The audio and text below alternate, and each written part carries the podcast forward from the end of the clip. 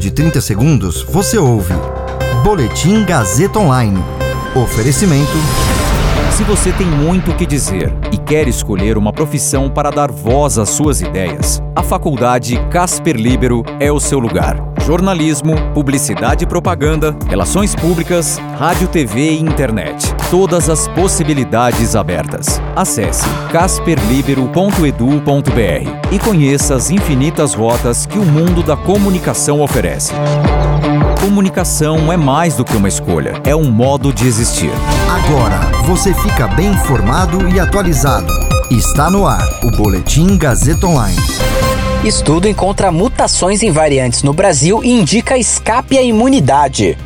Cientistas apontam que pacientes com sintomas leves da Covid podem transmitir o vírus por mais de 30 dias.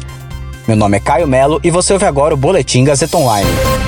Um estudo produzido pela Fiocruz apontou que a disseminação sem controle do SARS-CoV-2 no Brasil já gerou mutações das variantes do novo coronavírus que circulam no país. Elas indicam que essas novas versões podem ser capazes de escapar parcialmente à imunidade adquirida por indivíduos.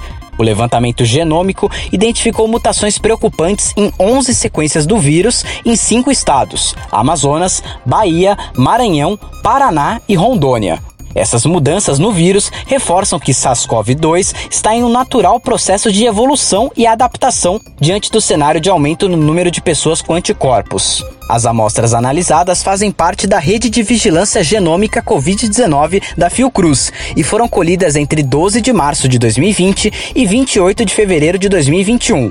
Ao todo, 31 pesquisadores assinam o um artigo. A preocupação dos cientistas é que as mudanças do vírus ocorram justamente em área vital para que ele consiga se fixar nas células humanas. Segundo o pesquisador e coordenador do estudo Gabriel Valal, da Fiocruz Pernambuco, o resultado mostra o risco que corremos com a alta circulação do vírus. Isso porque, se você permite que o vírus circule livremente, ele tem mais chance de mutar e acumular alterações ao longo do tempo. Além das variantes que não surgiram só no Brasil, o grande problema aqui é que temos uma situação de pandemia descontrolada e um cenário de sobrecarga do sistema de saúde.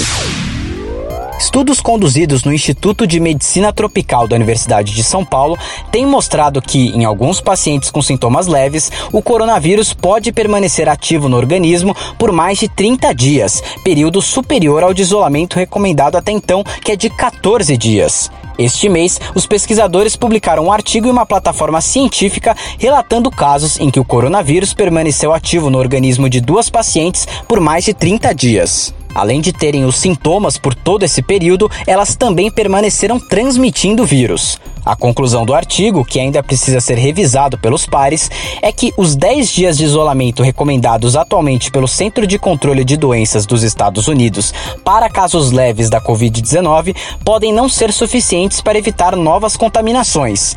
Além dos dois casos relatados na publicação, o Instituto da USP vem observando outros casos em que o paciente permaneceu com vírus ativo, inclusive em fase de transmissão, por até 50 dias.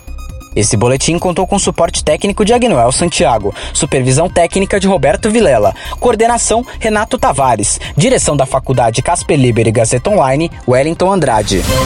Você ouviu Boletim Gazeta Online.